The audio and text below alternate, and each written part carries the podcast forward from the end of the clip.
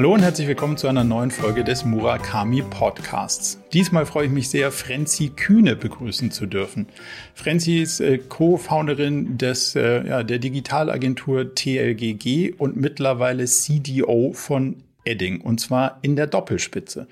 Was eigentlich ein CDO in der Doppelspitze so genau bedeutet, das werden wir gemeinsam beleuchten, aber wir werden auch diskutieren, wie denn eigentlich so moderne Führung und New Work und wie das alles so geht in der Transformation und wie die Themen ja Diversität und Digitalisierung damit reinspielen. Neben ihrer Rolle als CDO hat Frenzy noch die Perspektive als Aufsichtsrätin unterschiedlicher Unternehmen und deswegen haben wir eine ziemlich breite Sicht auf das Thema moderne Unternehmensführung diskutieren können. Mir hat es sehr viel Spaß gemacht. Ich hoffe euch auch. Jetzt also viel Spaß mit Frenzi Kühne. Frenzi, ganz herzlich willkommen und ich würde dich mit einer Frage einladen, dich mal so ein bisschen selber vorzustellen und zwar so, wie du dich vorstellen würdest, wenn du an einem Dinner sitzt, bei dem du keinen konkreten Plan verfolgst. Also ein ganz lockeres Abendessen, wo du keine Agenda hast. Wie stellst du dich vor? Bin ich im privaten oder bin ich im geschäftlichen ohne Agenda unterwegs? du bist in einem interessanten, nennen wir es, erweiterten privaten Umfeld. Aber du kennst die Leute noch nicht. Oder die kennen dich noch. Okay. Nicht. Okay. Mein Name ist Frenzi Kühne. Ich bin CDO bei der Edding AG und dort verantwortlich für Digitalisierung und ähm, Transformation vorantreiben. Ich habe ähm, vor ein paar Jahren die erste Social Media Agentur in Deutschland gegründet, TLGG. Und äh, TLGG ist mittlerweile um die 300 Menschen groß, in Berlin und New York ansässig und habe mich 2020 dazu entschieden, TLGG, mein, mein eigenes Baby quasi zu verlassen ähm, und wollte auf Weltreise gehen mit meiner Familie. Das äh, hat dann Corona-bedingt nicht geklappt und deswegen habe ich mich entschieden, äh, mit meiner Zeit was Sinnvolles anzufangen, habe ein Buch geschrieben, was Männer nie gefragt werden. Ich frage trotzdem mal. Das wurde zum Spiegel-Bestseller äh, über ziemlich viele Wochen, was mich sehr gefreut hat, weil ich damit die Gender-Diskussion heute anstoßen wollte.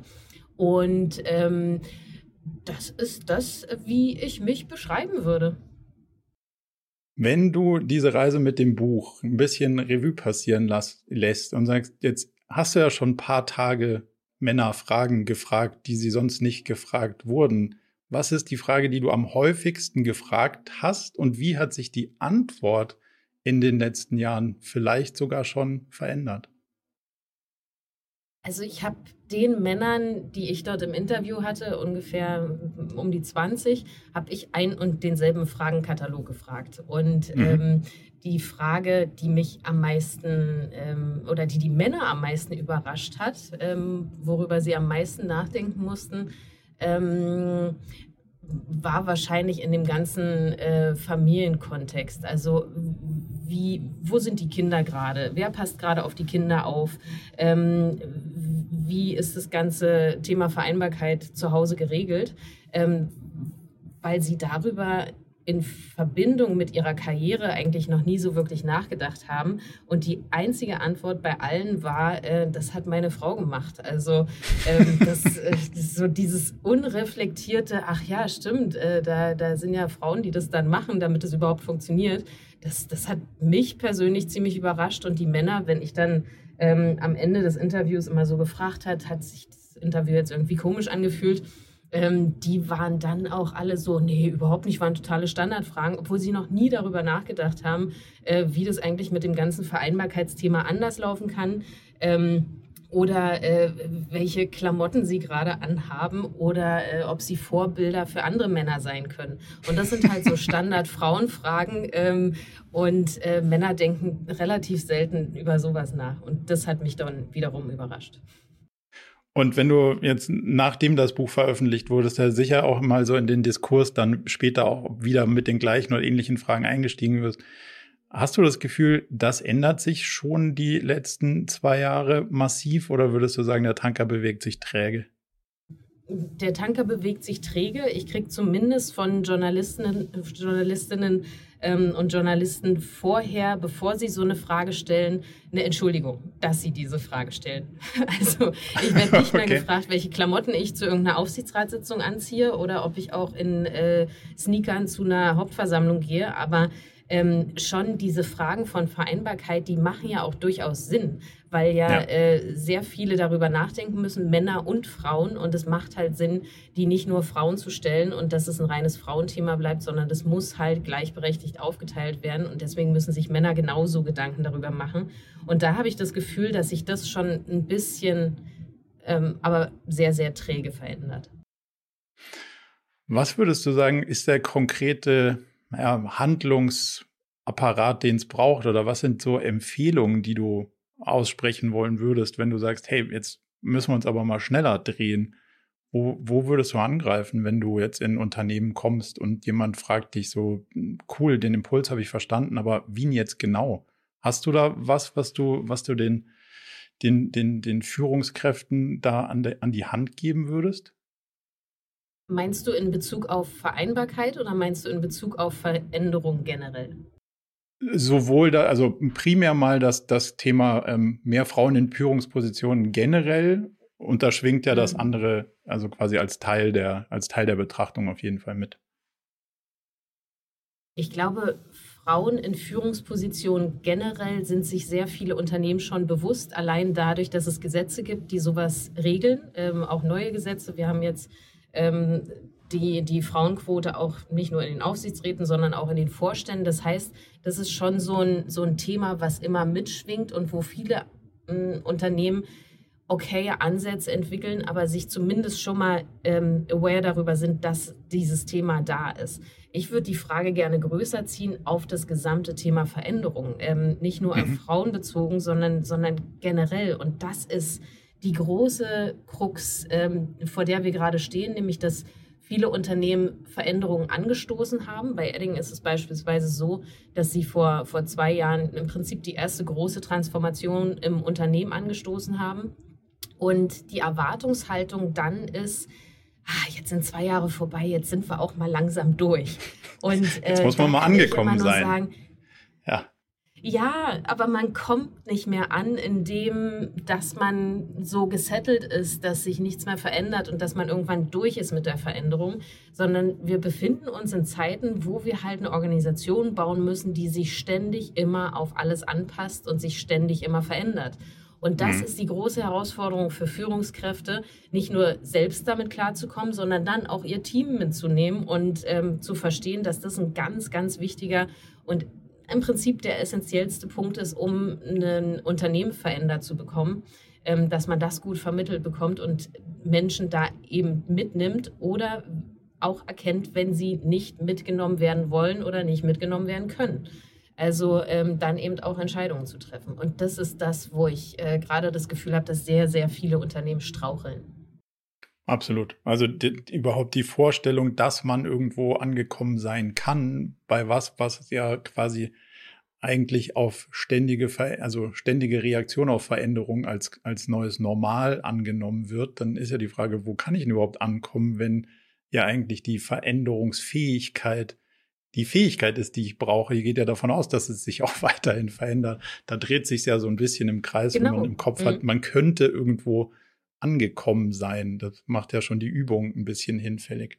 Das ist halt das gelernte Verhalten. Also Veränderung bedeutete früher, man führt, äh, weiß ich nicht, eine neue, eine neue Software ein oder ähm, man macht mal äh, in der Organisation eine neue Abteilung auf. Das war Veränderung früher und das ist dann abgeschlossen, das ist integriert und dann war man fertig und äh, hat vielleicht aufs nächste gewartet oder gehofft, dass nichts Neues kommt. Ähm, mhm. Aber man hat halt sehr routiniert gearbeitet und sehr in seinem gewohnten, gewohnten Umfeld mit den äh, gewohnten Leuten, in seinem gemütlichen Nest, was man sich so eingerichtet hat. Und diese Gemütlichkeit ist, äh, ist vorbei auf Basis, also aufgrund von, von den vielfältigen externen Veränderungen, die wir zu managen haben. Ähm, also Stapelkrisen ist nur ein Stichwort davon, aber eben auch der gesamte gesellschaftliche Wandel, in dem wir uns befinden und den wir dringend vorantreiben müssen, weil es brennt an allen Ecken und Enden. Man kann sich nicht mehr gemütlich machen. Nirgendwo. Ja. Jetzt habt ihr bei Edding, wenn ich das richtig antizipiert habe, mehrere Gremien, die man so als Beiräte und Aufsichtsräte ähm, bezeichnen könnte. Wenn man die so zusammenzählt, sind es, glaube ich, sechs Personen und fünf davon Frauen. Also A, habe ich richtig gezählt oder? Ja. Ja, die zweite also, wenn, Frage. Wenn ich das so grob überschlagen müsste, das stimmt. Zufall, Absicht und gleichzeitig Vorbild? Fragezeichen. Äh, voller Absicht, ähm, nichts dem Zufall überlassen und natürlich Vorbild auf allen Seiten. Sehr gut. Würdest du sagen, das Pendel schwingt dann auch einen Ticken wieder zurück? Ist das jetzt eine, sagen wir mal, eine, weil es ja, ist es ja auch nicht paritätisch, das will ich damit sagen, ähm, demzufolge divers in die andere Richtung leicht verzerrt. Würdest du sagen, das ist eine, das ist eine Übersteuerung für den Moment, die nötig ist, um was zu, also um die Veränderungen zu unterstreichen und wird das einen Ticken auch wieder zurückschwingen oder findest du das so, wie es ist, auch wirklich vorbildlich auf lange Zeit? Mm, also ich finde Parität vorbildlich ähm, und äh, langfristig sollte das natürlich ähm, äh, das, das, das Ziel sein. Ähm, wir haben die Person danach ausgewählt, welche Kompetenzen sie haben und mhm. Ähm, in den jüngsten Besetzungen ähm, würde ich auch sagen, dass es dann, ja, also äh, dass, dass da das Geschlecht, weil wir schon paritätisch aufgestellt waren, gar nicht mehr so eine große Rolle gespielt hat. Und das ist ja auch das, was okay. ich mir für Unternehmen wünsche. Einfach, ähm, dass es ein, ein normal ist, äh, eine Parität zu haben und dann äh, viel, viel mehr auf Kompetenzen geguckt werden kann. Weil wenn du ähm, das, das Thema Frauen in Führungspositionen hast, die fehlen, ähm, bist du ja aus, also bist du ja automatisch dabei, dann auch nur Frauen anzugucken, angucken zu müssen, ähm, weil du sie, weil du sie eben brauchst. Und das ist ja auch die große Diskussion ähm, um die Quote, also äh, die Quote in den, in den Aufsichtsräten, dass dann nur geguckt wird, oh, Hauptsache kommt da eine Frau rein. Und ich glaube, viele Unternehmen haben die Aufsichtsräte dann, als, die, als dieses Gesetz beschlossen worden ist, auch so besetzt ähm, Finde ich auch nicht gut, weil dann weniger nach Kompetenzen geguckt wird. Auf der anderen Seite bietet es so den Raum, dass, dass sich so, ein, so, eine, so eine Kultur ändern kann, dadurch, dass Frauen mhm. eben mit dabei sind. Und irgendwann fühlt sich das auch normal an und äh, dann ist man halt also als Frau auch nicht mehr die Einzige im Raum, aber auch als Unternehmen ist das äh, eine Kultur, die sich damit verändert und eine gesamte Architektur. Ich glaube auch, dass also das Quotenthema ein ein Trittbrett ist, das man mal eine Zeit lang braucht und in der Hoffnung, dass man es dann nicht mehr braucht und dann in, in die Parität kommt mit dem, mit dem Fokus der Kompetenz, so gesehen, ähm, teile ich da mhm. zumindest de deine, deine Meinung und Wunschvorstellung. Jetzt habe ich aus einer anderen Ecke eine, eine spannende Frage, die deinen Titel angeht. Du bist ja CDO. Und wenn, wenn ich gefragt mhm. werde, so ganz oft zu, ähm, ja, sollen wir jetzt, wie sollen wir das ja so strukturieren und jetzt stellen wir jemanden ein, der wirklich sich ums Digitale kümmert, dann ist meine steile These, ich glaube, das ist zu kurz gesprungen, weil alles heute digitale Komponenten hat und nicht nur, also es kann nicht wie so ein, wie so ein Silo digital und nicht digital betrachtet werden, sondern eigentlich ist es ja irgendwie so, eher so horizontal. Einmal über alles, sprich eigentlich müsste jeder mit einem C, welche Rolle auch immer danach kommt, eine ziemlich digitale Brille aufhaben. Nichtsdestotrotz gibt es natürlich Argumente dafür, jemanden zu haben, und jetzt habt ihr gleich zwei, ähm, die sich dafür einsetzen, dass das Thema digital dann doch in alle Etagen getrieben wird. Fühlt sich aber so ein bisschen nach Matrix an. Wie ist denn deine Sicht und Erfahrung darauf? Ich glaube, wenn du ein Bestandsgeschäft hast, was nicht aus dem Digitalen kommt, brauchst du wie bei der Quote den CDO als Sprungbrett. Du ähm, mhm. brauchst im Prinzip jemand, der dieses Verständnis, ähm, diese, diese Struktur im Unternehmen aufbaut, die dann ähm, das Sprungbrett dafür ist, dass alle Bereiche digitaler werden. Wenn du ähm, ein Unternehmen hast, was ähm, von, von Natur aus digital aufgestellt ist, beziehungsweise ein digitales Produkt hast, dann brauchst du auch kein CDO. Was ich da, damit sagen will, ist, dass ich hoffe, wir sind ähm, ein Zwischenzustand. Das ist kein dauerhaftes ähm, Ressort im, im Vorstand, ähm, sondern das ist das, weil ich deine Meinung da teile. Alle C-Level-Positionen müssen digitale Kompetenz mitbringen. Ähm, das ist nicht sowas, äh, wo man dann in, ähm, in, in Meetings sitzt und dann geht es auf einmal um digital oder um IT ähm, und dann guckt man den CDO an, sondern man mhm. muss es fürs eigene Ressort mitdenken und ähm, da dann eben das, äh, die, sich die Kompetenz aneignen, beziehungsweise Leute heiern, die das automatisch mitbringen. Ähm, also ist es im Prinzip gerade ein Zwischenzustand. Wie viel färbst du und musst du auf deine MitstreiterInnen abfärben? Also die anderen, die nicht DOs, die anderen Cs. Wie, wie viel färbst du da ab und wie viel versuchst du abzufärben? Das ist eine gute Frage. Ich versuche immer viel abzufärben, ähm, weil ich daran glaube, dass die Kompetenzen, die, die ich in Bezug auf Digitalisierung und in Bezug auf Unternehmerinnentum habe, ähm, einer modernen Organisation gut tun. Ähm, und deswegen versuche ich natürlich auch ähm, in Diskussionen mit reinzugehen, die nicht klassisch mein Bereich sind, den ich bei, bei Edding verantworte.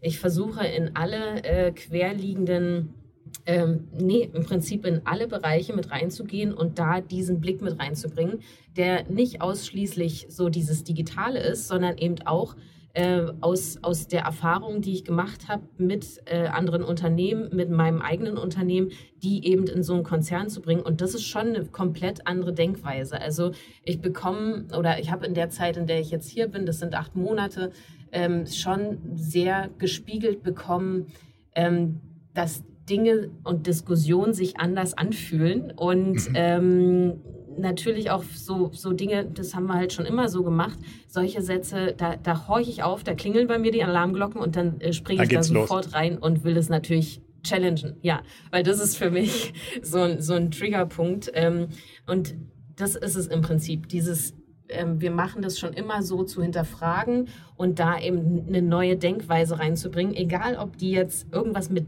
digital zu tun hat oder nicht. Also es geht ganz ja. viel um Mindset. Mindset, ja, absolut. Hast du die Erfahrung gemacht, dass irgendeiner, eine, eine deiner Kollegen irgendwann mal gesagt hat, du, nicht dein Bereich, also mach, mach du mal hier die digitale Produktentwicklung, aber aber lass mal hier unser Kerngeschäft, das weiß ich doch, wie es geht. Oder gibt es die Diskussion? Das ist eine, eine gute Frage, weil ähm, das natürlich auch ganz viel äh, Wahrnehmung ist und wie sprechen die Menschen ähm, über uns Neulinge bei, bei Edding. Und ähm, die Verwunderung ist schon da, äh, was wir überhaupt arbeiten. Also was ist unsere, unsere, unsere Aufgabe? Was, was machen wir eigentlich? Es wird ganz viel danach gefragt, was ist, was ist unsere Vision? Und wenn ich anfange zu erklären, dass wir im Vorstand uns erstmal finden müssen, wie das total normal ist. Also wir sind fünf im Vorstand, zwei sind neu dazugekommen, äh, drei kennen sich schon Jahrzehnte. Das ist so, äh, das ist, das ist so das eine Arbeiten. Ähm, dann aber auch die Verwunderung, wenn ich zu HR-Themen, äh, in HR-Themen mit reingehe und da äh, andere Positionen mit reinbringe, andere Projekte, andere Anstöße, dann ist es schon die Frage, hä, aber das ist doch gar nicht dein Bereich. Also hm. diese, diese Verwirrung gibt es schon, auf jeden Fall. Ähm, die finde ich aber gut, weil das ähm, dann wieder anstößt, äh, anders zu denken, einen anderen Blick damit reinzubringen und ähm, so dieses Überraschende, äh, was ja auch gelernt sein will und das muss ja auch, also das, mein Ziel ist es, dass die Organisation ähm, natürlich anfängt, Veränderungen Stück für Stück zu mögen und irgendwann genauso zu lieben wie ich. Ähm, weil es halt der, der Dauerzustand sein wird. Und äh, da so eine Veränderung mit reinzubringen, auch in gewissen Momenten zu stören, darauf muss man sich, glaube ich, einstellen, immer wieder äh, auch ein gewisser Störfaktor zu sein, äh, nicht von allen äh, gemocht zu werden, ähm, auch auf ganz viel Unverständnis zu stoßen, was dann wiederum ähm, ja auch Ängste schürt. Wie geht man dann damit um? Also das ist schon ganz schön komplex und ehrlicherweise habe ich mir das, bevor ich bei Edding angefangen habe, gar nicht so vorgestellt. Ähm, aber diese Komplexität, die so ein Zustand mitbringt, das ist schon eine große Herausforderung. Absolut. Also so wie du es beschreibst, würde ich sagen, kann man die Rolle auch sinnvoll spielen, indem man eigentlich sagt, es ist ein digitaler CEO, wenn man dem mal so eine andere Konnotierung geben würde. Das heißt eigentlich, jeder Deckel ist hochzuheben und mit einer digitalen Blickrichtung zu hinterfragen. Und dann kriegst du natürlich öfter mal das so, äh, hey, was machst du hier? Das ist doch eigentlich, mein, ist doch eigentlich meine Geschichte. Ähm, und dadurch entsteht ja erst was meiner Erfahrung nach. Das heißt, wenn man es nur so wirklich für digitale Produkte und dann kannst du noch ein bisschen die Softwarelandschaft und die Webseite anschauen, aber aus dem Rest teilt sich raus. Da wird es dann auch eng. Jetzt, da hätte ich noch eine. Genau, eine, und äh, eine, du musst halt. Ich habe noch eine kurze Ergänzung. Die ja. Offenheit dafür muss aber in der Organisation da sein. Also ja. dieses äh, Verständnis dafür, dass es halt nicht nur äh, der Bereich ist, der einem im, im Digitalresort zugeordnet ist, sondern eigentlich alles umfasst ähm, und da eine gewisse Offenheit dafür da ist, das, das ist Grundvoraussetzung dafür, dass es überhaupt funktionieren kann. Arbeitest du, arbeitet ihr mit Coaches im, sagen wir mal, mentalen Umfeld, weil du hast viele Sachen angesprochen, wie Ängste, nicht gemocht werden, Zurückweisung, Anecken. Dann braucht man ja schon irgendwie so eine Klarheit über sich selbst und idealerweise auch ein bisschen eine reflektierte Haltung zu den anderen. Das ist ja auch jetzt, sagen wir mal, in der klassischen Wirtschaft nicht zwingend weit verbreitet. Bist, bist du da mit Unterstützung unterwegs? Sind die anderen da auch mit Unterstützung unterwegs? Wie würdest du da drauf schauen? Also in der, in der Vergangenheit von meiner Agentur bin ich es gewöhnt, mit, mit Coaches zu arbeiten, die dann nicht nur mich coachen, sondern auch das Unternehmen kennen und die Führungskräfte coachen. Ähm, mhm. Das heißt, so diese, diese Erfahrung habe ich gemacht und den Mehrwert, den sowas bringt, ähm, also ich, ich bin großer Coaching-Fan und ich liebe das. Ähm, bei Edding ist es noch nicht in dem, ähm, in dem Umfang etabliert. Natürlich bieten wir Coaches an für, für unterschiedliche Themen ähm, aus dem HR-Bereich. Aber dieses Thema, was du gerade angesprochen hast, mit Ängsten umzugehen, ähm, wie ist, also wie muss man motiviert ähm, sein und getriggert werden von unterschiedlichen Sachen, die mit Anerkennung zu tun haben, die mit Status zu tun haben, ähm, da haben wir jetzt äh, ab, ab diesem Jahr äh, einen Coach mit dabei, ähm, weil wir gemerkt haben, das Thema ist einfach zu brisant. Ähm, ja. Da kommt man nicht alleine durch und es äh, hat ganz viel mit, mit Veränderung von einem selbst zu tun. Und äh, viele sagen, ja, Veränderung verstehe ich total und ja, wir müssen hier die Zahlen ein bisschen ändern, aber fangt mal woanders an, nicht bei mir selbst. Mein, mein Bereich muss mhm. mal so bleiben, wie er ist. Aber äh, so funktioniert es halt nicht. Und deswegen brauchst du Coaches ähm, und so gehen wir das jetzt an. Ich habe eine Keynote von dir gesehen, die du eröffnet hast im sowas wie mein Haus, mein Auto, mein Boot. Ähm, es war echt ein Haus drauf, es war echt ein, es war echt ein Auto drauf und ein Boot hattest du noch nicht. Das ist ja schon sehr provokant in eine gewisse Kerbe, die du aber dann doch bedient hast. Also es war ja doch ein Auto und ein Haus drauf und auch jetzt irgendwie nichts, was gleich morgen auseinanderfallen würde. Ähm, warum, warum so eine Eröffnung und wie würdest du die heute, würdest du die heute anders machen oder weil du sagst schon eine Weile her?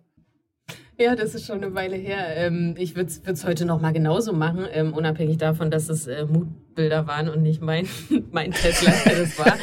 Aber ähm, ich, ich will, also ich stehe ja meistens vor einem Publikum, was ältere weiße Männer sind. Und ähm, dieses mein Haus, mein Auto, mein Boot aus den 90ern, die, die Werbung, diese Assoziation kriegen alle und merken auch, dass das irgendwie so, so überspitzt auf die Kacke hauen ist.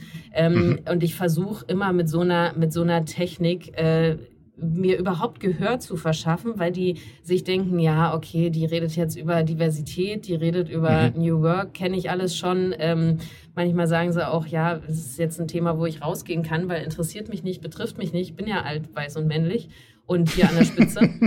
ähm, und hab schon ein Boot. Deswegen, ja, genau. Deswegen muss, äh, ja, das, das war, war, ein, war ein Stilmittel, würde ich aber heute wieder machen. Es ist äh, schön, dass du mich daran erinnerst. Ja. Jetzt hast du vorhin gesagt, dass ihr ja das mit zwei neuen Vorständen besetzt habt, das Thema CDO. Also ihr seid nicht nur ein CDO, sondern zwei und damit auch eine Doppelspitze. Kannst du mal erklären, wieso das? Klingt von außen erstmal nach viel mehr Arbeit, weil man braucht zwei Meinungen, die man idealerweise unter einen Hut bringen muss, damit es dann auch in eine Richtung geht. Jetzt kennt ihr euch schon sehr lange, würde ich unterstellen, und wisst wahrscheinlich auch relativ gut, in welche Richtung der jeweils andere mag, aber macht es trotzdem nicht einfacher. Was ist der, was ist das Rational hinter der Überlegung, das in eine Doppelspitze zu gehen?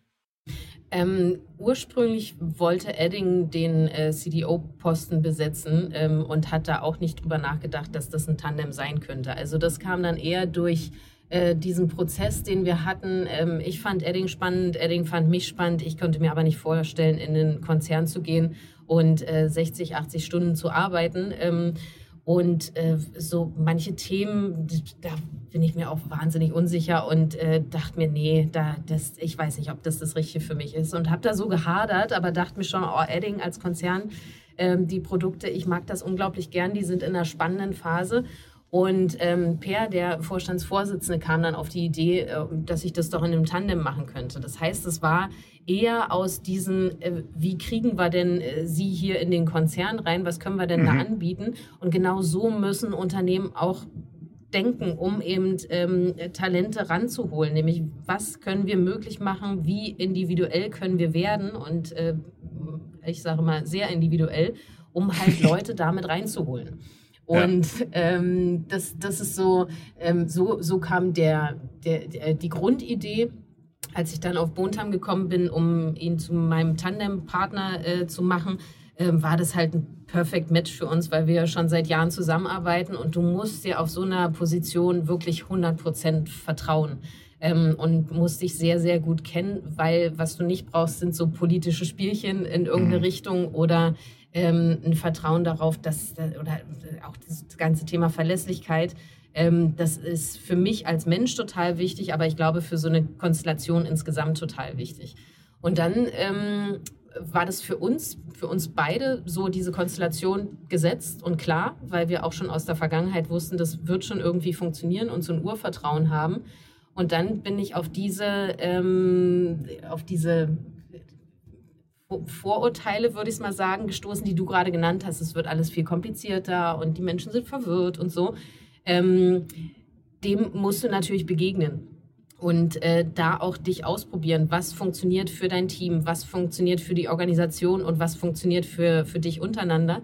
Ähm, und so haben wir uns da rangetastet. Und jetzt nach, nach den äh, Monaten kann ich sagen, die Vorurteile haben sich relativ schnell entkräften lassen und sich nicht bestätigt, weil ähm, Abstimmungsaufwand für die Organisation mit uns ist äh, kein, kein größerer als mit einer Person weil wir mhm. ähm, untereinander wahnsinnig gut abgestimmt sind und jetzt nach so, wir haben ein halbes Jahr Onboarding gehabt, ähm, wo wir relativ viel parallel gearbeitet haben, würde ich sagen, dass wir uns sogar äh, schon Projekte und Themen aufteilen, ähm, was ja ein großer Vorteil ist, weil man so auch viel äh, kompetenzbasierter äh, arbeiten kann und ähm, bessere Lösungen entwickelt auf den Projekten, wo halt die Fragestellung sehr offen ist, beziehungsweise die Lösung so noch nicht da gewesen. Das heißt, die Antworten, die wir da finden, ähm, sind automatisch ja besser, weil sie schon durch zwei Köpfe gegangen sind und zwei Perspektiven eingenommen haben, ähm, als von einer Person. Also ich sehe echt eigentlich ausschließlich Vorteile und keinerlei Nachteile, äh, wenn man da gut abgestimmt ist und sehr viel Eigenverantwortung mitbringt in dieser, in dieser Position und so ein gewisses, jetzt sind wir wieder bei dem Punkt unternehmerisches Denken. Ähm, also ich arbeite zwar so Halbzeit, äh, wie sagt man, halbtags. Ähm, mhm. ähm, aber meine Gedanken sind äh, Vollzeit bei Edding, weil das so mein Hauptfokus ja. ist. Also ich kann da auch nicht abschalten. Ähm, und so äh, klassisch von Montag bis Mittwoch und Mittwoch bis Freitag, so haben wir es auch nicht aufgeteilt, sondern halt größtmöglich flexibel. Und so muss man da an die Sache rangehen. Aber das regelt niemand für einen, sondern das äh, muss man selbst machen. Sind das dann auf dem Papier zwei halbe Stellen, zusammen 1,5 Stellen? Wie muss man sich das vorstellen? Also bei uns sind es 55 Prozent jeweils. Ähm, mhm. Ich rate nach der Erfahrung, die ich gemacht habe, dazu, äh, in der Anfangszeit eh beide auf, auf Vollzeit zu gehen, ungefähr ein halbes Jahr. Und dann würde ich auf mindestens 60, wenn nicht gar 65 Prozent gehen, sodass es für das Unternehmen insgesamt natürlich äh, teurer wird, also eine 120 Prozent Stelle. Aber ähm, der Mehrwert eben dadurch, dass man so arbeitet, ähm, immer verfügbar ist, äh, jedenfalls einer oder eine von uns, ähm, ist es, also der Mehrwert ist größer als äh, die Kosten, die man dadurch hat. Und jetzt hast du ja eine geteilte Stelle. Hast du auch mit geteilter Führung Erfahrung und eine Meinung dazu? Also geteilte Führung meint ja meistens, dass es jemanden gibt, mit dem ich über meine Arbeit rede, inhaltlich, und jemand anders, mit dem ich über Führungsqualitäten, MitarbeiterInnenqualitäten und so weiter rede. Also quasi eine, eine fachliche und eine nicht fachliche Führung. Wie ist dein Blick da drauf, auch vor dem Hintergrund der Erfahrungen, die ihr da jetzt macht? Ähm, die Erfahrung von geteilter Führung habe ich eher bei TLGG gemacht, weil äh, wir dort People Coaches hatten und halt so AnsprechpartnerInnen für äh, das, das Fachliche, also so diese, diese Trennung und das hat gut funktioniert. Ähm, jetzt bei, bei Edding teilen wir das noch nicht so konsequent. Ähm, also wir sind in. Siehst du es als erstrebenswert? Ähm, das finde das find ich ja die spannende Frage. Also meine mhm. persönliche Erfahrung ist nicht sonderlich überzeugend mit der Grundidee. Deswegen. Ich, ähm, ah, ich, ich hader da ein bisschen, weil, weil das auch Vorteile haben kann aus der Vergangenheit, die ich damit gemacht habe. Ähm, wenn du, also ich komme komm gerade ins Straucheln, aber ich glaube, das ist ein erstrebenswertes Modell, weil ähm, gerade im Tandem hast du ja automatisch die Möglichkeit, da äh, dir Führung aufzuteilen. Und ähm, du kannst mit manchen Menschen besser, mit anderen eher nicht so gut. Und da sich aufzuteilen, ist, glaube ich, eine, eine total schlaue Lösung. Es ergibt sich bei uns aber automatisch auch dadurch, wer fachlich im Lied ist, ähm, weil wir die, die Themen aufgeteilt haben. Das heißt, äh, aber damit wärst du ja trotzdem, wenn du mit der Person arbeitest, die Person, die die Person auch führt, und damit wäre es ja nicht, nicht klassisch geteilt. Also mein Kritikpunkt an dieser geteilten, eher, eher, eher an dieser geteilten hm. Thema ist ja, ich habe mit dir nie gearbeitet auf einer fachlichen Ebene, aber jetzt muss ich mit dir über Führungsthemen reden, wobei ich ja eigentlich gar nicht weiß, wie du so richtig im wie du so richtig tickst, weil wir ja gar nie inhaltlich genau, zusammentrafen. Man kann es nicht wirklich, man kann es nicht wirklich entkoppeln, aber ein, ein Mix daraus zu machen, dass die, die ähm, personelle Führung trotzdem mit im Team arbeitet, auch wenn nicht direkt und dadurch eben von der Arbeit was mitkriegt, auch wenn sie nicht die fachliche Expertin ist. Ähm, so kann es ja funktionieren. Also es ist so ein Mix aus geteilter Führung und äh, dem klassischen Modell. Hm. Oder nicht? Ne, also in eurem Modell kann ich mir kann, ich kann, also in eurem Modell kann ich es mir sehr gut vorstellen, weil du dann sagst, ihr habt das aufgeteilt inhaltlich und dann gibt es natürlich noch Bezugspunkte, wo ich sagen kann, du kannst mit der einen Person besser, ich mit, mit der anderen. Und so spielen wir das und wir haben ja so eine Art Crossover-Blick. Also ich habe Ahnung mhm. von deinen Themen, du hast Ahnung von meinen Themen.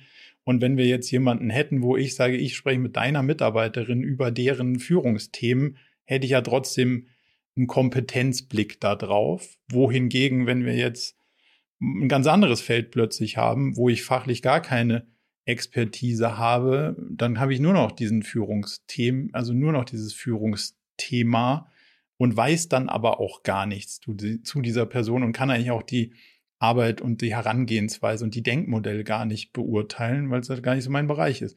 Und das erlebe ich oft in Konzernstrukturen, dass das halt so weit voneinander entkoppelt ist, dass eigentlich außer dem Urlaubsantrag freigeben und so nicht so wirklich viel mehr übrig bleibt in dieser geteilten Führung. Ja, das ist Quatsch, aber ich, ähm, also so der, der, der Sinn dahinter ist ja, die fachliche ähm, Expertenführung kommt gar nicht zu den klassischen Entwicklungsthemen. Und deswegen ist es, mhm. ist es ja in der Theorie geteilt, dass man das in der Praxis nicht entkoppelt von dem, von dem Alltag aufsetzen kann. Das ist dann Voraussetzung dafür. Aber ich glaube schon daran, dass das gut funktionieren kann, ähm, weil du in, in bestimmten Bereichen dann eben den Fokus auf die Entwicklung der, der einzelnen Leute hast und da auch viel stärker ans Monitoring gehen kannst, wie sich diese Person entwickelt, ähm, wofür die fachliche Expertin überhaupt gar keine Zeit hat. Und vielleicht, vielleicht auch nicht die richtigen Skills mitbringt. Das ist wahrscheinlich der Punkt. Vielleicht ist es eher ein Führungs- und ein Coaching-Thema und dann, dann kommt es eher in einer. Welt an, in der ich mich wohlfühlen würde, in, in der ja. es gibt ein es gibt einen fachlichen Teil und da muss man halt auch gemeinsam Entscheidungen treffen. Die sind halt auch fachlicher Natur und dann gibt es einen anderen Teil und der ist wahrscheinlich eher so dieser Coaching-Teil. Und da bin ich total bei dir, dass nicht jede fachliche Führungskraft per se auch coachen oder coachend führen kann. Das macht total Sinn, dass man andere Fähigkeiten braucht. Aber ob das dann auch ein Teil der Führung ist, dessen bin ich mir so ein bisschen unsicher. Aber vielleicht ist es auch nur in vielen Fällen äh, Nomenklatur. Aber man muss es sauber denken. Und das ist so ein bisschen das, was ich halt sehr oft nicht sauber gedacht sehe. Und deswegen hätte mich da mal oder hat mich da mal so ein bisschen mhm. deine Meinung interessiert. Wenn, wenn wir bei so modernem Arbeiten gerade sind, was ist denn euer Blick auf New Work konkret? Also was machten ihr bei Edding dann so, dass man so neu arbeitet?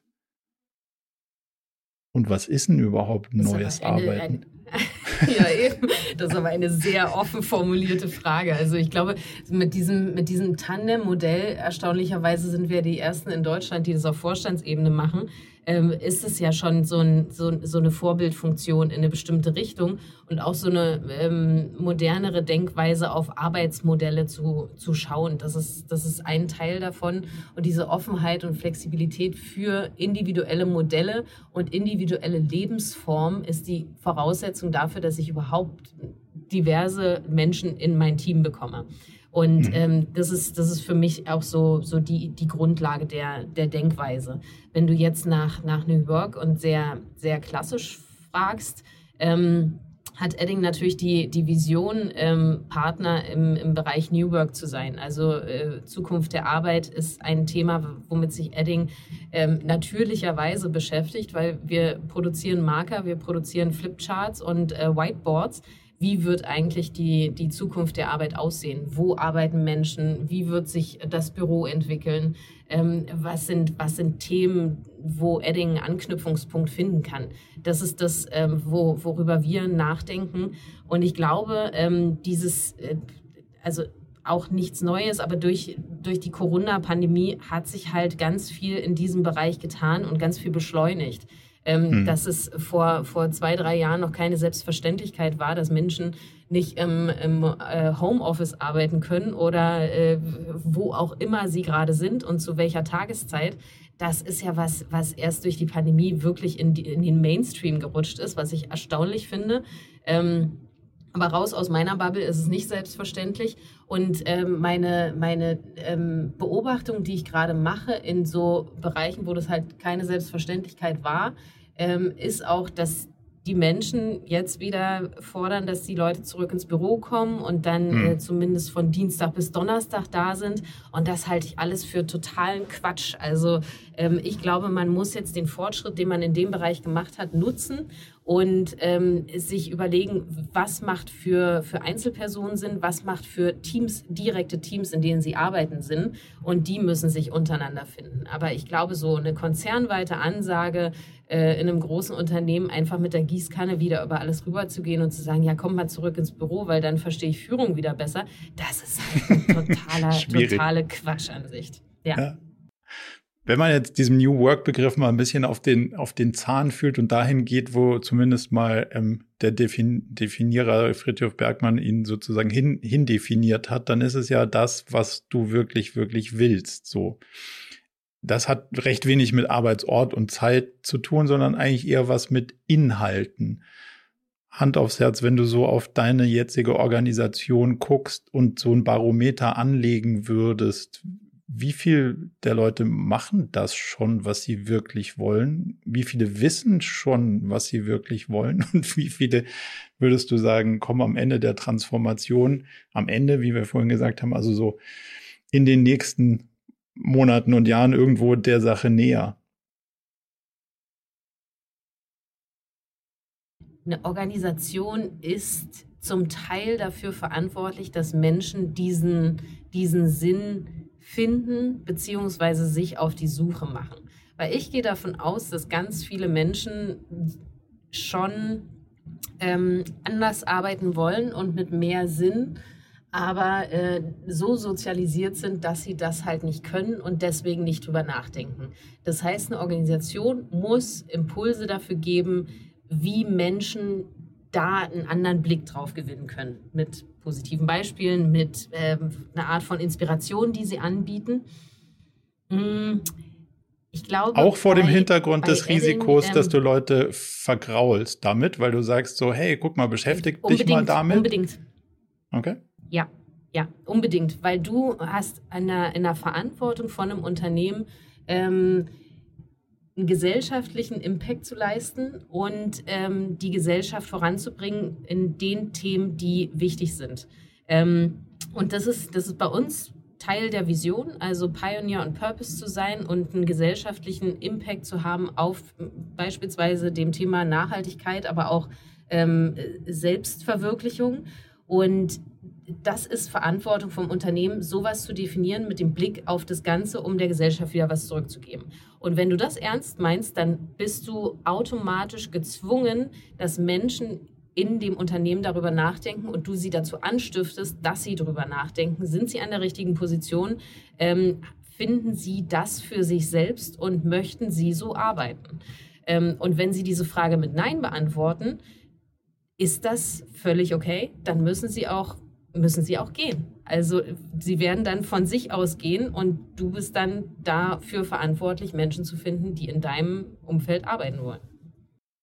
Jetzt hast du ja für dich selber offensichtlich irgendwann mal die Frage in deinem eigenen Unternehmen beantwortet, dass du da nicht mehr bleiben willst, weil es nicht mehr das ja. war, was du machen wolltest, sonst wärst du ja nicht gegangen. Was war denn das, was dich dahin geführt hat, zu drüber nachzudenken, so will ich denn das eigentlich noch und wie wie ist denn der innere Diskurs mit dir selber gewesen im Sinne von, hey, das ist doch mein Ding, die gucken doch alle auf mich, die, also möglicherweise habe ich hier nicht nur Erfolg, sondern auch Anerkennung im Sinne von, haben wir mal wirklich was anders gemacht als die anderen. Und jetzt gehe ich oder irgendwie spüre ich in mir, ich will vielleicht gehen. Wie lange braucht das, bis man das zulässt? Und was ist so der, der innere Diskurs, den du da mit dir selber geführt hast? Ähm, wir haben die Firma 2015 ähm, an die Omnicom verkauft. Das heißt, ab da war eh ähm, so, so dieser, dieser Moment zu überlegen, gehe ich oder bleibe ich. Und dieser mhm. Moment kehrte dann automatisch immer nach, ich glaube, nach zwei Jahren wieder, wo es diesen äh, vertraglichen Schritt gab, verlängere ich oder ähm, gehe ich raus. Und deswegen habe ich eh automatisch alle zwei Jahre darüber nachgedacht, ist das, ist das noch das, was ich machen will? Und dieser Punkt kam dann wieder, äh, näherte sich und ich spürte in mir, irgendwie mache ich jetzt die äh, zehnte Transformation. Ähm, es ist auch immer wieder irgendwie, es wiederholt sich so, ja. weil wir waren immer sehr, sehr schnell in dem, wie wir uns verändern mussten. Ähm, es wiederholt sich, die, die Ausrichtung war sehr international geprägt und ich hatte das Gefühl, dafür bin ich nicht mehr die Richtige. Es gibt fachlich bessere Menschen, die das mit mehr Enthusiasmus können, mit anderer Erfahrung von außerhalb und eigentlich will ich mal gucken, was gibt es denn da Neues und was gibt es denn da, was so noch so auf mich warten könnte, ohne zu wissen, was es ist. Und ähm, diesen, diesen Schritt, dafür habe ich sehr lange gebraucht, weil ich muss dazu sagen, ich liebe Entscheidungen. Ich liebe äh, es, Entscheidungen sehr schnell zu treffen. Und auf einmal konnte ich nicht schnell und aus dem Bauch raus diese Entscheidung treffen. Das heißt, ich habe mhm. mir eine Coachin mit dazu genommen, ähm, mit der ich dieses, dieses bleibe ich oder gehe ich oder bleibe ich anders besprochen habe. Und ähm, wir haben eine Session dafür gebraucht, dass sie mich durch Fragen hat fühlen lassen, es ist die richtige Entscheidung zu gehen. Und ähm, als ich das wusste, konnte ich auch vor meine, meine Partner gehen und sagen, ey, ich gehe raus. Es ist nicht mehr das Richtige für mich. Und diesen Schritt habe ich aber gebraucht und dafür auch sehr, sehr lange gebraucht. Ähm, aber ab dem Moment habe ich gefühlt, das ist die richtige Entscheidung. Und das Größte war dieses, äh, dieses äh, Zugehörigkeitsding. Also, wer hm. bin ich denn, wenn ich, wenn ich nicht mehr die Frenzy von TLG bin? Ähm, hm. Dann bin ich nur noch Frenzy. Hä? Wie soll das aussehen? Ich konnte mir überhaupt nicht ja. vorstellen. Ähm, und das hat sich ganz komisch angefühlt. In dem Coaching habe ich aber gelernt, ich brauche das überhaupt nicht zu wissen, was ich danach mache. Oder ich brauche nicht noch eine, eine, äh, einen Adelstitel im Sinne von, ich bin die Frenzi von, sondern das, ähm, das reicht einfach, die, die Frenzi zu sein. Und das, was ich danach mache, das findet sich durch diese Offenheit. Und ähm, das war ein entscheidender Schritt, wo ich dann mir gesagt habe, okay, ich mache mich einfach mal in einer undefinierten Zeit, in einer undefinierten ähm, Welt auf die Suche nach dem, was ist mein nächster, mein nächster Heimathafen im Prinzip. Ähm, und ähm, habe dann eben diesen, äh, diesen Pair kennengelernt von Edding und habe da schon gespürt im ersten Gespräch, das könnte meine neue Heimat sein, die Frenzy mhm. von TLG zu werden. Und danach war ich auf der Suche. Ja. Stark. Jetzt hast du ja nicht nur einen Hafen, sondern auch so kleine weitere Häfen, die, die du noch zwischendurch mal besuchst, als Aufsichtsrätin nämlich. Ähm, und du stehst ja auch so ein bisschen, haben wir so vorhin beleuchtet, für das Thema Diversität. Was mir ziemlich wichtig wäre, aus dieser Perspektive mal zu verstehen, wie Diversität im Thema Ziele gedacht wird in so Gremien. Weil ist es nur eine reine Cash-Diskussion? Ist es eine People-Diskussion? Ist es eine Profit und Planet und People im Kontext-Diskussion? Ich habe da so meine Einblicke und die sind trauriger, als man in Teilen vermuten mag. Deswegen würde mich mal so deine Sicht darauf interessieren. Wie divers sind wir denn schon, wenn es wirklich um hinter den verschlossenen Türen um die Diskussion geht, wie steuert man denn jetzt ein Unternehmen und eigentlich wohin? Und ist dieses ESG-Ding was, was im Reporting steht, weil wir es müssen oder weil wir es schon ernst meinen? Wie, die, wie divers sind wir schon in der Steuerung, wenn du so ein bisschen nicht nur deine Unternehmen anschaust, sondern wenn du, wenn du mal so ein, ein Testat geben müsstest für, für, die, für die deutschen Unternehmen da an der Stelle? Also zum Glück ähm, kann ich nicht nur von einem Unternehmen reden, sondern habe ja auch durch TLGG und durch die, den Unternehmensberatungsteil von TLGG Einblicke in äh, viele Unternehmen gehabt. Deswegen äh, spreche ich jetzt gar keinen spezifischen an, sondern wirklich den, den Gesamteindruck, den ich habe. Ähm, und in dem ganzen ESG-Bereich ist es schon überwiegend so, dass, äh, dass da ein Katalog ist, äh, dass man eine Zertifizierung haben will und man arbeitet nach Katalog das ab. Ähm, und Hauptsache, man bekommt die grünen äh, Häkchen dahinter. Also von wirklich ernst gemeint äh, sein sind wir da noch ziemlich weit entfernt. Ähm, obwohl ich sagen muss, dass der Druck, der durch die Mitarbeiterschaft kommt, ähm, wächst. Und der mhm. wächst ziemlich rasant, sodass Unternehmen äh, nicht nur grüne Häkchen haben und das ausreicht, sondern ähm, sie müssen das wirklich ernst meinen. Also da reicht es nicht, äh, mit Wandtattoos irgendwas Schönes, äh, so Buzzwords an die Wand zu pinnen, sondern ähm, das muss dann wirklich ernst gemeint sein, weil die Mitarbeiterschaft es fordert und so eben den, den, den Druck erhöht. Und das ist ein gutes Zeichen, weil nur ja. deswegen bewegt sich was. Das ist nicht, weil irgendwelche Gesetze das fordern, sondern ähm, oder die, die Führungsebene das möchte, ähm, weil es natürlich eine zusätzliche Komplexität erfordert, sondern weil der Druck der Mitarbeiterschaft zu hoch ist ähm, und sich dadurch schneller was bewegt. Dass sich jetzt äh, schnell was bewegt, würde ich überhaupt nicht sagen, sondern das ist, äh, das ist wahnsinnig unterbelichtet in vielen Unternehmen das Thema. Und den größten Einblick habe ich natürlich im Bereich Diversität. Ähm, und da nicht nur auf Gender bezogen, sondern insgesamt ist die Hürde da, ein divers besetztes Team aufzustellen, was halt wirklich äh, mit unterschiedlichen Perspektiven arbeitet, auch hierarchiefrei ähm, wo es okay ist, wenn der Praktikant oder die Praktikantin die beste Idee haben und das dann auch genau so gesagt wird. Ähm, da, boah, meine Güte, haben wir da noch viel zu tun, weil es in Deutschland aber auch so, ähm, so statusgetrieben ist, gerade in den Führungsebenen und ähm, dieses dieses ganze, mein, Au mein Haus, mein Auto, mein Boot noch so sehr gelebt wird, Privatleben überhaupt keinen Status und gar keinen Wert hat. Ähm, man mhm. kann sich nicht damit schmücken dass, dass dieses, dieses ganze Thema gerade für Frauen und Mütter ähm, wahnsinnig schwierig ist, da was zu ändern. Jetzt hast du hierarchiefrei angesprochen. Wie ist denn deine Erfahrung? Du hast, warte mal, du hast, du hast, ja. nee, nee, du hast gerade den Teaser gemacht. Wie ist denn deine Erfahrung mit, mit, den, mit den ganzen Sachen?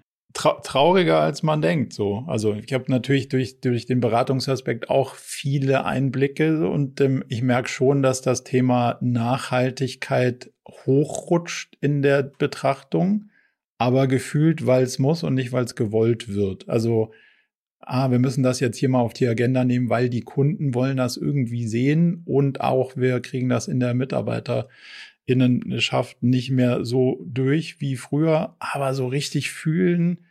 Ich habe schon ein paar Top-Führungskräfte-Teams gefragt, so, also ich fühle nicht, dass es hier einer fühlt. Und dann die einzige Person, die es auch so ansatzweise fühlt, ist die Person, die die Unternehmenskommunikation macht. Und das weiß ich, warum die das fühlt, weil sie das sonst, also sonst kriegt sie auf jeden Fall echt ein Problem in ihrem Job, so das ist mir noch, also das finde ich schon ganz schön erschreckend, wie, wie wenig diese Ausbalanciertheit da so drin ist.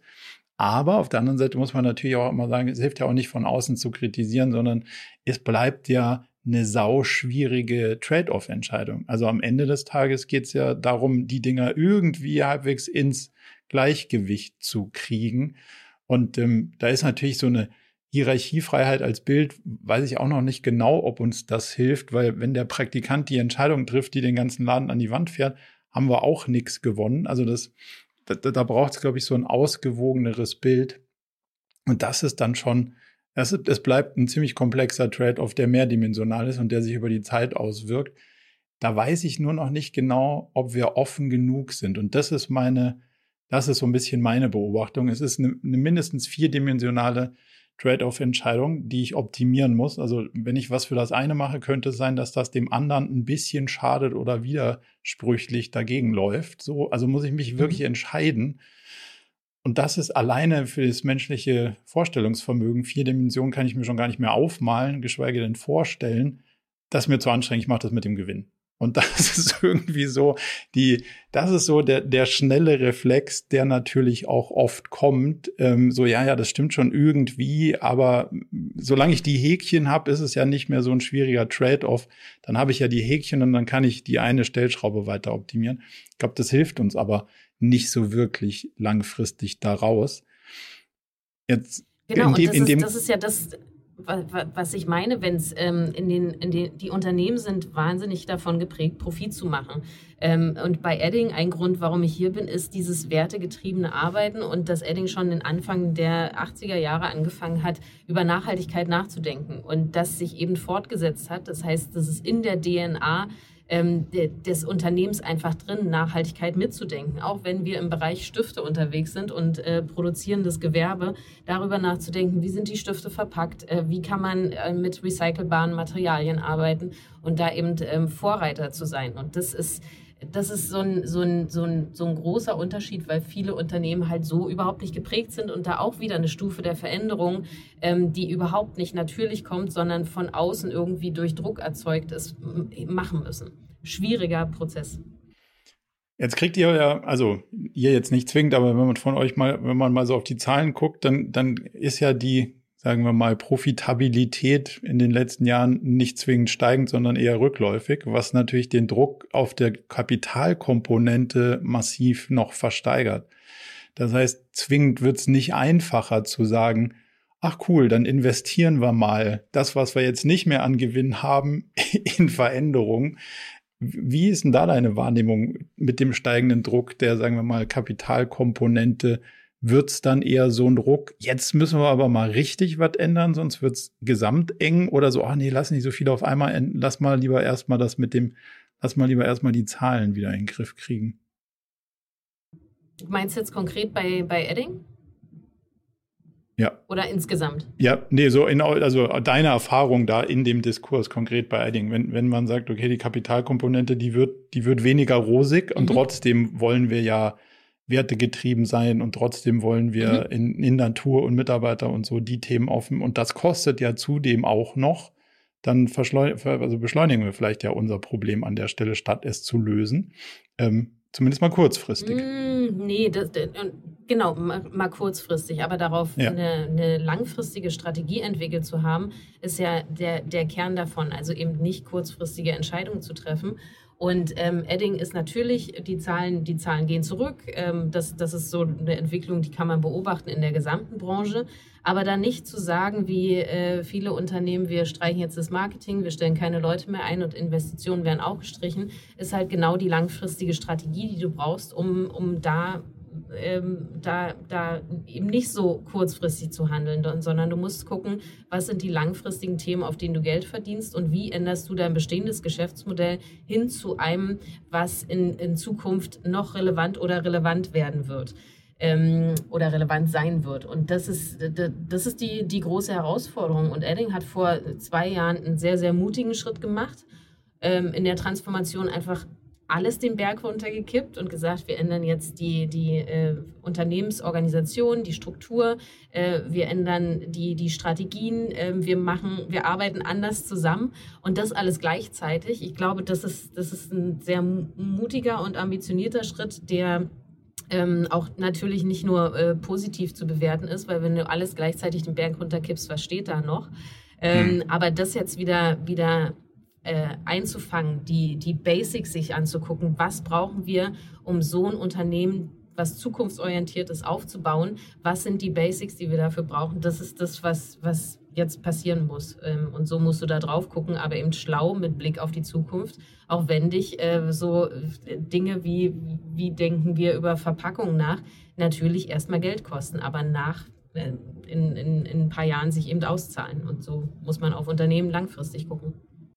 Das ist so. Also deswegen finde ich es ja beeindruckend, dass sowohl der Headcount dann auch noch hochgeht, obwohl man eigentlich sagen würde, so hm, vielleicht würden andere Unternehmen hier eher den Sparkurs fahren, wie du es gerade beschrieben hast. Aber da brauchst schon auch eine Menge, also Mut, wie du gesagt hast, und diese Langfristigkeit, wenn du dann irgendwie denkst, so, oh, nächstes Quartal schon wieder, schon wieder ein negatives Signal, dann äh, optimierst du dich möglicherweise auch raus aus dem Rennen. Und das ist ja die große Gefahr in dem, in dem ganzen Thema dass man es eben nicht langfristig. Das ist aber auch ein Vorteil, ein großer Vorteil von Familienunternehmen, die immer ja. schon so gedacht haben. Du musst halt das Unternehmen in die nächste Generation vererben und wie kannst du das Unternehmen ähm, gut vererben? Und das ist, äh, das meinte ich vorhin mit, das ist in der DNA verankert, über sowas nachzudenken, über die nächsten Generationen, was in, in diesem Thema dem sehr gut tut. Würdest du sagen, das wäre in einem rein kapitalmarktgetriebenen Unternehmen so auch möglich oder eher schwierig? Nein, schwierig. Schwierig, weil äh, schon allein, wenn du die Incentive-Strukturen der Vorstände anguckst, die äh, mhm. für die nächsten drei, fünf, äh, acht Jahre incentiviert sind und danach sich denken, puh, dann bin ich ja, über 60 da ist ja das Boot. Rente, dann mir doch egal. Ja, genau. Ja. Also ich habe das Boot, dann kaufe ich mir noch ein größeres. Das ist so, äh, nein, also so kann es nicht funktionieren. Dafür ist das alles viel zu kurzfristig angelegt und da muss der Druck der Aktionäre eben viel, viel stärker steigen, ähm, dass da in diese Richtung was gemacht wird und langfristig geschaut wird und nicht diese kurzfristige Denke eben an den Tag gelegt wird. Hast du einen Blick darauf, wie wir nicht nur die Incentivierung, sondern auch die, die Besitzverhältnisse von Unternehmen verändern müssen? Also jetzt haben wir ja ein Familienunternehmen als Beispiel gerade beleuchtet. Das ist ja eine sehr positive Besitzform, wenn man jetzt mal von der Ballungsform von, von Wohlstand kurz absieht gesellschaftlich, aber für das Unternehmen ist es zumindest mal besser als kurzfristig Shareholder getrieben. Was glaubst du, wie sich Besitz verändern muss in Bezug auf Unternehmen, damit sich auch wirklich inhaltlich was ändert? Das ist eine Frage, über die habe ich intensiv noch nicht nachgedacht. Aber ähm, so dieses, nee, dieses dieser, dieser, dieser Ansatz von, ich habe Aktionäre mit drin, die halt äh, kurzfristig auf Profit aus sind, sowas kann nicht funktionieren. Das heißt, du musst eine Strategie entwickeln, wie, ähm, wie du da eine Langfristigkeit reinbringst. Woher soll der Druck kommen? Äh, das, also woher kommt der Druck, das Unternehmen so anfangen zu denken? Ähm, was ja dann auch wiederum mit wem gehören die Unternehmen zu tun hat. Aber was sind da Antworten darauf? Wo kann es überhaupt ansetzen? Sag du es mir. Ich habe also auch keine Antwort, ich habe nur eine Idee. Ich glaube, dass man viele von den Sachen, also mal angenommen, man bezahlt Leute so gut, dass sie nicht alles Geld, was sie kriegen, brauchen, um es sofort zu verkonsumieren. Also wenn wenn du in der Schicht unterwegs bist, dann ist es sowieso nochmal eine ganz andere Diskussion. Aber wenn du sagst, hey, die Leute im Großteil verdienen einen Ticken mehr, als sie wirklich zum Leben brauchen, dann wäre ja spannend zu sagen, naja, aber wieso investieren wir denn das nicht in uns? Also wieso zahle ich dir denn nicht ein Euro Gehalt, sondern vielleicht zwei Euro in Unternehmensanteilen im Sinne von so einer Art Kapitalerhöhung. Wohl wissen, dass das deutsche Steuersystem da so mäßig für ist, aber da gibt es auch Lösungen für. Das heißt, ich könnte ja ein bisschen Cash-out einsparen und dafür einen Tick der Inhaberschaft teilen und plötzlich würde ich vielleicht sogar eine größere ja, Identifizierung mit dem ganzen Thema hinkriegen, weil die Leute dann wissen, so ein Ticken ist es ja auch mein Unternehmen. Das könnte, also hätte für mich eine, eine Cash-Perspektive. Ja, es hat. Ja, sag, warum nicht? Das sind nicht? ja die Ansätze, die Einhorn, Einhorn gemacht hat. Also Einhorn hat ja auch das gesamte Unternehmen äh, verkauft und auf die Mitarbeiterschaft verteilt. Dafür brauchst du aber immer Menschen, die, die auch ähm, unternehmerisch denken und da, da so, ein, so ein Verständnis dafür haben. Und das, ich glaube nicht, dass ähm, das all, also ich glaube also, nicht, dass es alle Anteile mhm. sein müssen oder können, aber das ist ein Teil, also damit gibst du ja einen Teil der Stimme auf jeden Fall den Leuten, die dort arbeiten. Und das heißt, also ich finde es immer schwierig zu sagen, die einen tragen das Risiko, nämlich denen, denen das gehört, und die anderen treffen die Entscheidung und stecken ihre Zeit da rein. Und beide Welten sind so hart entkoppelt voneinander, dass das irgendwie zu, mhm. zu Spannung und zu quasi, sagen wir mal, nicht äh, allein Interessen führen muss, scheint offensichtlich zu sein. Die richtige Antwort habe ich auch noch nicht, aber so ein bisschen die Welten miteinander zu ja. verweben, scheint mir schon ein schlauerer Schritt zu sein, als es komplett zu trennen, möglicherweise. Das auf jeden Fall, da gehe ich mit. Ähm, die Komplexität, die das mit sich bringt und auch dieses Verständnis dafür, äh, was, was für einen Hebel du hast, wenn, wenn, du, wenn dir ein Teil der Firma gehört. Ähm, das ist ja, ah, da, da, da. In einer Aktiengesellschaft das, äh, nicht so schwierig. Also GmbH-Gesellschafter in Hülle und Fülle würde ich auch nicht haben wollen, aber wenn du Aktionäre hättest, wäre es möglicherweise nicht so schlimm. Aber auch mhm. ich habe noch keine. ich suche die Antwort, wie du merkst, aber ich finde das ein, okay. finde das ein spannendes Thema. Ich habe noch eine ganz persönliche Frage. Wie hart war es für dich, ein Buch, Buch zu schreiben? Denkt man ja immer so, ja, also, macht man jetzt mal ja. und dann geht's mal los und dann stellt man fest, so, ja. oh, oha. Aber so, so, so war es dann tatsächlich auch, weil es ja eine Zeit war, ähm, als der komplette Lockdown war.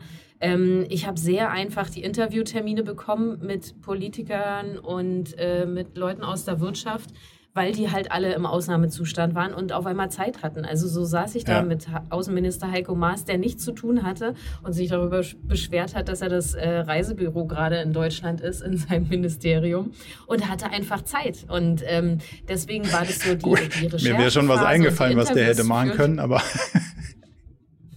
ist ein anderes Thema.